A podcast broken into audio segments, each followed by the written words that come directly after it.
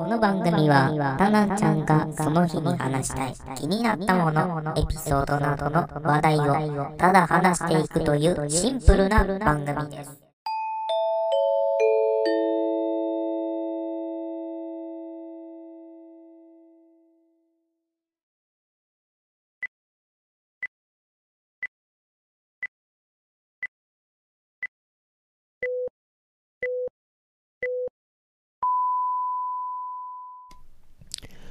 はい、始まりました。えー、今回で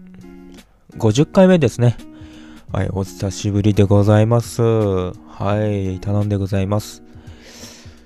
えっとですね、長らくあの、投稿できてなくて、えー、もう放送時代が2日以来ですね。はい。で、スプーンに関しては2日の収録がね、あの、再放送みたいな形で投稿されておりますが、えー、何があったんだということで、あの、まずですね、一つ一つ説明すると、えー、すごい落ち込んでました。すごい落ち込んでて、何を落ち込んでたかで言ったら、まあ、仕事やね、家庭的なものですごいなんか、ね、ネクラ状態になってまして、まあ、あの、しぼんでたんですよ。気持ち的に。うん。で、それがまあね、あの、回復するまですごく時間がかかりまして、えー、ようやく今撮ることができました。はい。撮ることができています。はい。でですね、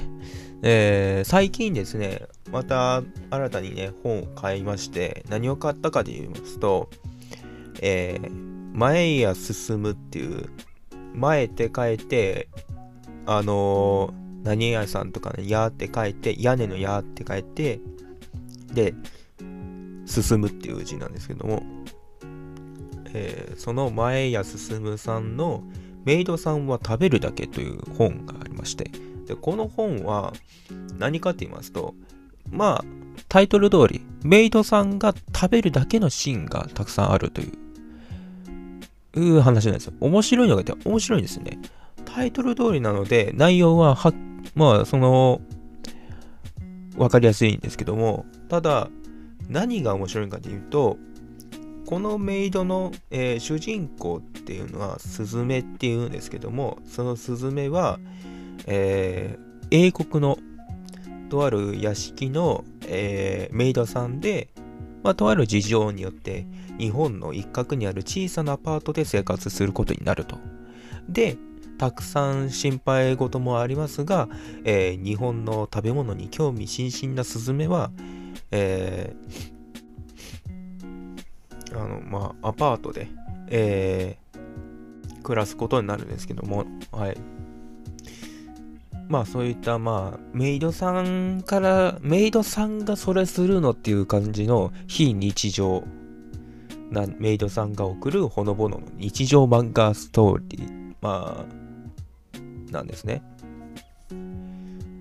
えー、まあつまりまあメイドアパートご飯っていう形でまあアパートがほぼねあんま意識しなくていいぐらいで、メイドとご飯がメインになってます。はい。非常に面白い作品でございます。はい。あのー、内容はシンプルなんでしょって思ったら、まあ内容はシンプルです。シンプルなんですけども、シンプルな割には、確かに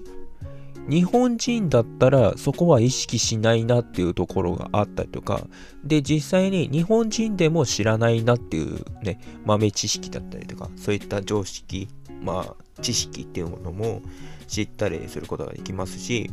で、普段食べてる感じでは、実は間違ってたんだとか、実はこういう食べ方があるんだよとか、いうのも入ってまして、結構面白い作品でございます。まあ、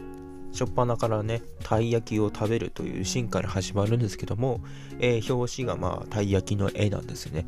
非常に面白い作品でございます。で、これはですね、えー、出版社。出版社はですね、講談社です。はい。で、講談社の、イブニング、イブニングコミックですね。はい。で、イブニングコミックスで、えー、現在、えー、4巻まで出ております。はい。あの、じゃあ、本屋さん行って、まあ、気になるから買ってみようって思う方はいますが、実はですね、この本、今、バカ売れしてまして、はい。えー、通販では、ほぼ、ほぼ、ほぼほぼ、売り切れかな？売れ、うん。もう、品切れ状態でして、で、でですね、あのー、書店とか、そういう本屋さんに関しては、どうなんですかね。まあ、売ってる場所が少ないので、まあ、在庫そのものが少ないんじゃないかなって思います。はい。でも、話の内容的に、クオリティ的にそれがまた面白くて、で、この本がですね、じそのうち、そのうちアニメになるんだとかいう情報はもう仕入れてありますね。はい。えっ、と、アニメになるらしいんです。結構面白い作品なの、らしいって はっきりした情報ではないのですけども、もう Twitter ではね、あの、アニメの、えー、アカウントが作られておりまして、まあ、アニメが、あの、できるんだっていうのがあります。でも、まだあの作品的に1巻から4巻までしか、えー、まだ発売されていないので、まあ、今後先に、えー、アニメが、えー、放送されるんじゃないかなと思います。まあおそらくね、今年ではないっていうことは確かです。はい。で、まあ今年ですね。今年はね、まさかのあの漫画ですよ。早々のフリーレン。前回ですね、早々のフリーレンの話をしていましたが、まさかにアニメになるとは思いませんでした。はい。えー、改めてね、早々のフリーレンの話を、えー、あらすじ、冒頭のあらすじを話すと、えー、今は亡き勇者たちの、えー、旅路を再び歩む魔法使いやフリーレン、一級魔法使いを伴わない、えー、と進めない過酷な北部高原へ、えー、これは8巻の内容ですね。はい、すいません。えっとですね、まあ、どどういう内容かと言いますと、えー、早々のフリーレンっていうのは、まあ、冒頭からしてなんだと。うん。これはですね、フリーレンっていうのがエルフなんですね。で、エルフっていうのは1000年生きるんです。で、人間は100年生きるんですね。で、勇者たちは、勇者1個、まあ勇者と、まああの、まあ勇者たちはまあ人間だったので、えー、100年生きることはできなかったんですね。はい。で、あまりにも早い死だったので、えー、主人公の、まあ、ヒロインですね。ヒロインの、えー、エルフの、まあ、フリーレンですね。まあヒ、ロインがフリーレンって言うんですけども、フリーレンはね、あの、死があまりにも早かったと。で、その、あまりにも早すぎる、その、今は亡き勇者のために、えー、その後の話になっていまして、で、またこのフリーレンが趣味が魔導書を集めるのが大好きだって言ってて、ものすごいどうでもいい、あのー、魔導書をね、探し回るんですね。例えばどういうものなんか言ったら、えー、薪がなくても火がつくとか。なんだったら、あの、魔法を唱えたら薪が出てくるとか。うん。で、魔法を唱えたら、あの、チューリップに水をあげることができるとかね。そんなものです。そんなものを、あの、世界中から各地から集めようっていうことで、えー、その、メインはそっちなんですね。メインはそっちなんですけども、話の内容が、まあ、アフターストーリーっていうね、壮大な話になってるのに、えー、フリーレン自体の趣味のための旅になってるので、非常になんかね、ギャップ性が強いというか、で、かつ、なんていうんですかね、えー、フリーレンが普通にまあね、なんか魔法をね、あの、その次世代の魔法使いとかその仲間たちまあその勇者の仲間の中にまあ弟子が後に出てくるんですけどもその弟子たちと共に、えー、旅に出るんですね。で旅に出るんですけど道中。魔族がやってくるんですね。魔族はですね、あのー、倒されても倒されても生き返ると。で、そんな中、まあ、フリーレンはね、なんとかしてその魔族たちを倒しながら旅を続けるという形になってまして、えー、まあそうですね、この魔族もね、なんか気味が悪いんですね。何が気味が悪いかって言ったら、人間の言葉を話しながら、何の感情もなく人を殺すというね、うん、殺意しかないっていうね、本当に気味が悪いんですね。で、気味が悪い中、フリーレンは、まあ、弟子と共にね、旅をしながら、えー、趣味の魔導書を探すという めちゃくちゃですよ。で、このフリーレンもまたなんかあの、ちょっと子供っぽいとこがありまして、まあ、フリーレン自体がね、エルフなので、エルフがもう何歳であってもね、あのー、そうですね、まあ、若いんですよ。まあ、人間で言えば。もしかしたら人間で言えば20歳だとか30歳なのかもしれないけど、フリーレン自体はもう2000年、なんだったら1000年以上生きる、えー、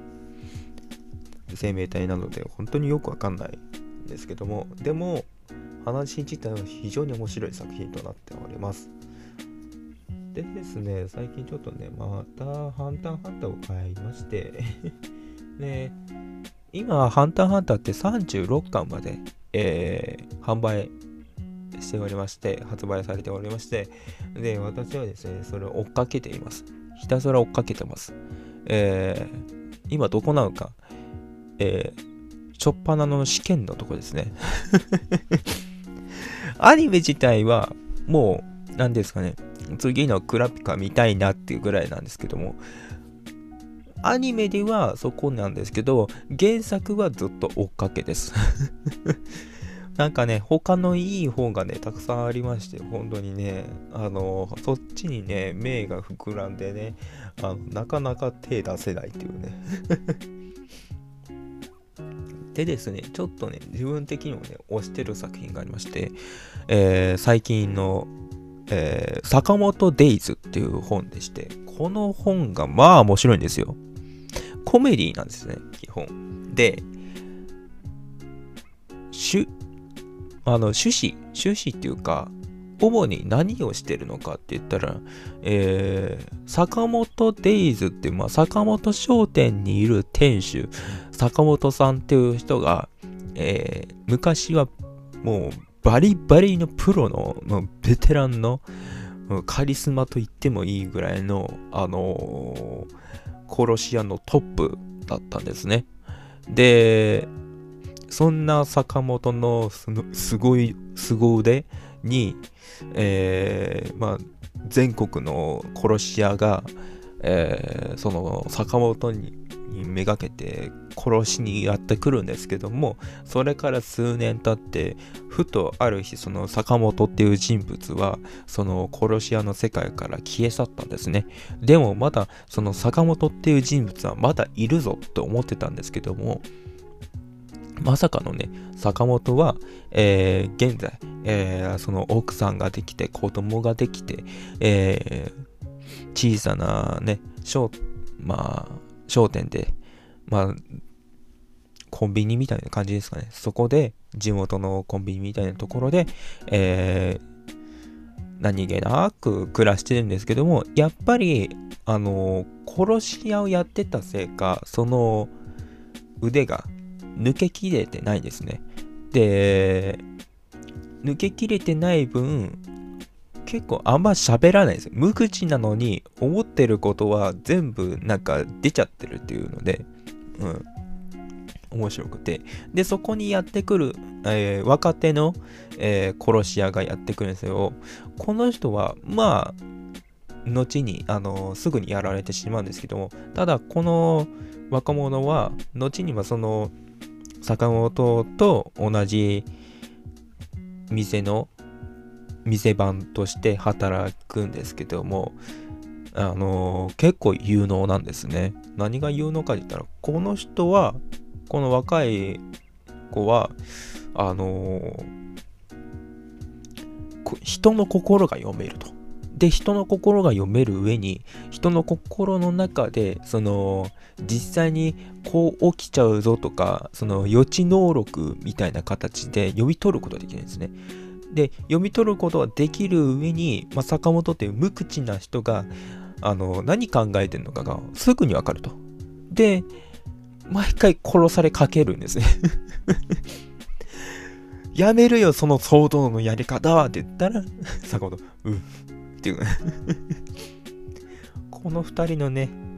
あのー、ワンツーマンがまたいいのと、かつ、ここからどんどんね、いろんなね、キャラクターが、あのー、できてきて、で、できるんですけど、まあ全員殺し屋なんですよ。凄腕の殺し屋なんです。最初の人も、まあ、そこそこなのに、それ以外が全員マジの殺し屋で、で、今だと、その殺し屋のトップが結構わちゃわちゃと やってるもんで、で、今自分もこれ追っかけていまして、これも追っかけなんですけども、現在、まあ10巻になるかどうかなんですけども、結構面白い作品となってます。で、もちろん、まあ殺戮もあるので、まあ殺し屋なんでね、殺戮もあるんですけども、結構話がコミカルなので、非常におすすめだと思います。はい。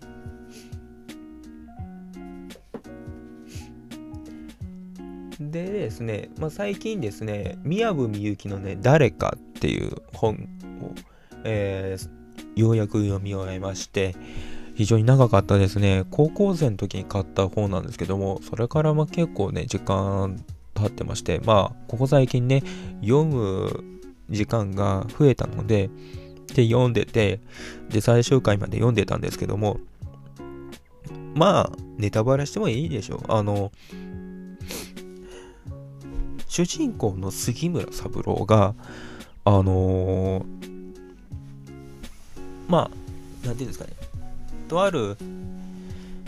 会社の、出版社の、えー、会長さんの娘さん、直子と、えー、結婚して、で、その娘、その間にできた娘が桃子っていうんですけども、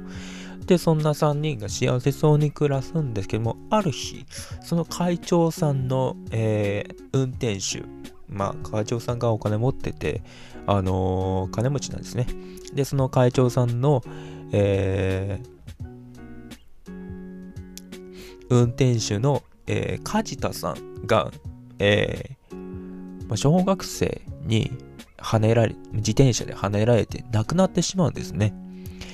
あの、自転車事故っていうやつですね。はい。ひき逃げであってしまって、後に亡くなってしまって、で、近くに来てた目撃者が、それキャーって言って、そのまま走り去ってしまったりとか、いうことがあったんですけども、じゃあ、その、まあ、亡くなってしまったっていうことで、で、その梶田さんの娘さんがいまして、その娘さんの妹のなしこと、えー、お姉さんのさとみさんがいるんですけども、このなしこさんが、そのお父さんの犯人を見つけてくれという依頼があって、で、かつ、あの、見つけた際には、あのー、それを記事にしてほしいと言いまして、で、さとみさんはそれを嫌だと言うんですけども、あのー、この姉妹の関係がね、最初はですね、まあ、妹が結構なんか強気な人で、えー、お姉さんがちょっと臆病な人なんかな、内気な人なんかなって思ってたら、読んでいくうちにね、だんだんとね、妹の性格がすごく悪いんですよ。びっくりしました。あの、最後まで行った時に、もうなんか取り返しのつかない、うん、もう、助けようがない、その、姉妹なんですね。はい。まあ、いわゆる妹がすごく悪くて、それに対して、ずっと耐え続ける里美さんっていう話になってまして。で、里美さんの婚約者もまあクズなんですね。はい。で、まあクズな上に、何なんだっていう感じで、まあ、やつれていくという 主人公の杉村さんが。はい。謎を解いていくんですけど、もちろん謎も解けます。謎は解けるんですけども、最後の最後で、これあかんやろっていうぐらいのね、展開になりますね。で、最終的に、うちの妻は可愛いで終わるんですよ。何これって思った。うちの妻可愛いでええの？と思ったよね。いやもうこれね、ひどいよ。個人的にひどかった。うん。自分としてはね。あのー、後に解説とか読んだんですけど、宮部みゆきにさんの作品っていうのは基本ミステリーテラーの作品が多くて、かつ謎を解決するんではなくて、謎をそのまま謎にするという作品があるみたいで、それが大半あって、で、その中で、この誰かっていう作品は、謎をそのまま謎にするっていう作品なんですね。もうなんか、後味悪いというか うん、個人的にはちょっと嫌だなって思いました。買って損したかなと思ったら、うん、それは違うかなと思ってうん。後味悪いけど、でも話としては面白かったし、展開的にも面白かったし、でも、オチを作るのが多分苦手なのかなって思ったりはしてて、やっぱりなんかミステリー小説って謎を解いて、で、最終的にハッピーエンドだったりとか、バッドエンドだったりとか、そういった感じに終わりたいと思うんですけども、まさかのね、あのーハッピーでもバッドでも何でもない。ただ謎が残るだけっていう これはどうなんだって思ってね。うん。個人的にはちょっとね、うーんって思いましたね。でですね、ちょっと話がコロって変わるんですけども、またあのですね、あのまたっていうか、今年ですかね、ようやくですね、この森大志さんの作品、あそこで働くむすぶさんっていう作品が5巻がようやく発売されました。はい。えー、まあ、約ま1年を通してようやく発売ですよ。いやー、嬉しいですよ。何より。なんですかね。あのー、あともうちょっとやなっていう感じの作品ですね。これどういう話かって言ったら、あそこで働くむすぶさん、ちょっとやらしく聞こえるなって思うんですけども、ちょっとやらしいかなっって思うけど、実際はめちゃくちゃ大人のラブストーリーなんですね。どういう作品かと言いますと、これはあの、えー、主人公の、えー、主人公がですね、えー、まあ、ウブなんですよ。ウブな、まあ、営業部の方で、非常にね、面白い作品なんですけどね。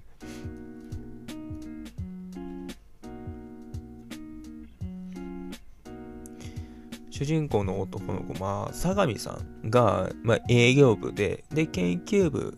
まあ、これはなんか、ゴム工業、工業っていうか、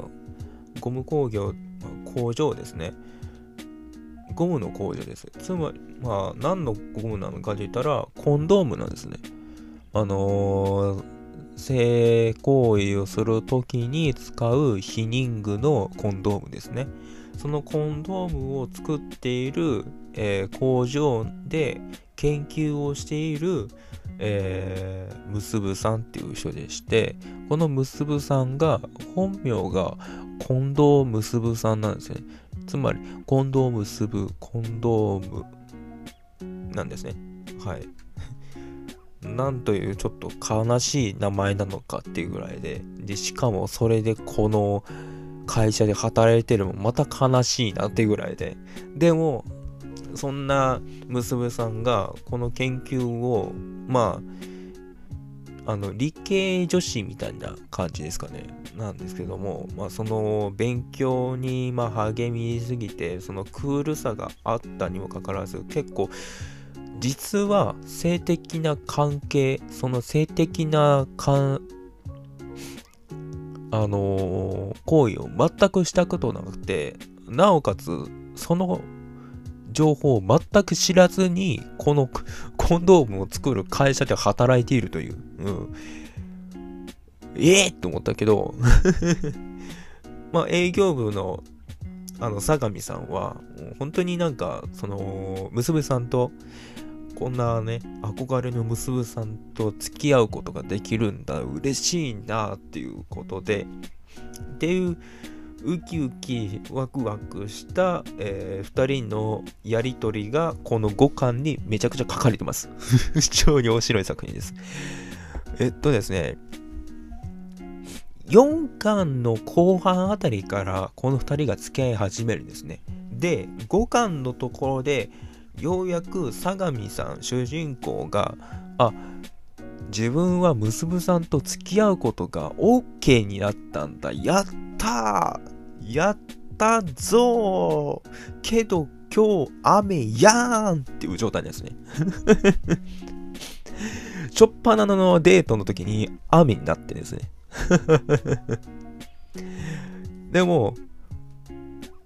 やっぱり大人やなっていう感じで何が大人やなっていう部分があるかじゃあ、大人なんですけども、もちろん、大人ですよ。なんですけど、あの、色濃いというか、ちょっと濃いようで、淡いようで、なおかつ、二人とも初恋なんですね。なので、そのドキドキ感っていう感じのね、その辺がね、やっぱりラブストーリーとしてちゃんと繋がってて、やっぱりこの森大志先生が書く作品っていうのは、ラジエーションハウスを書いてるのもあって、ちゃんとドラマ化になってるんですよ。そこがちゃんと計算されていて、また面白いんですね。はい。これはですね、なんていうんですかね、あの、女性でもめちゃくちゃ読めます。で、女性も多分これ好きだと思うんですよ。はい。あそこで働くむすぶさんっていうね、あの、男性目線がちょっとわかるっていうのと、あと、女性のなんか、あ、こういう女性が好きなんやなとか、こういう女性だったら私はいいんだとか、えー、で、こういう男性もまたええかもなとかね、うん、気づいたらもうその作品の中に自分がいるみたいな、そんな感じで、えー、読める本でございます。あの、多分男性ファンは多いと思うんですけども、女性ファンが増えるといいですね。と私は思ってます。本当に面白い作品です。おすすめです。これをですね、えー、そうですね、あの、あ、これは小学館です。小学館。小学館で言ったら名探偵コナンとか、えー、そういったところが作ってる会社でございますが、えー、ゲッサンっていう、えー、まあ言ったら、週刊少年ジャンプとか、えー、ジャンププラスとか、ああいう感じの分かれ分かれ方なんですけども、ゲッサンの、えー、少年サンデーコミックスっていう、えー、ところですね。ゲッサンで、一応これ少年サンデーなんですね。サンデーなんですね。はい。で、うん、面白いです。まあ、日曜日に新しい内容が書かれてるんかなっていう感じですね。で、そうですね。なんかあのー、いいなって どうした？どうして？いや、もうね、なんかね、最近私あの、リアルで全くうまくいってないので、こういったね、本を読んでいると、本当に普通に純粋にいいなって思ってしまうので なんすかね、あの、元気が欲しい。うん。俺元気になりたい。あの、最近もう元気じゃねえんだ だから、元気が欲しい。うん。あのー、こんなちょっとね、ネクラっぽいところがね、嫌になるの。だから、元気になりたい。もう誰か、あの、元気欲しいんです。私、元気になりたいんです。本当に すいませんえっと、エンディングですあの、エンディングで、えー、フレイマンと、えー、作曲のフレイマンさんと、えー、歌手の、えー、鈴木何がしさんの宇宙機構、どうぞ。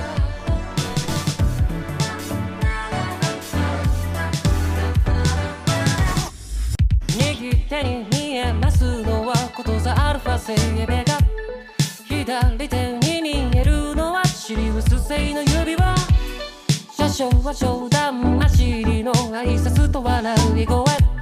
乗せかけ出したミルキーウェイ予定の時刻通りメトロポリス汽車から見下ろす煙を出して。愛想薄まく良くするために。身を粉にして働く。忙しすぎて。見えなくな pas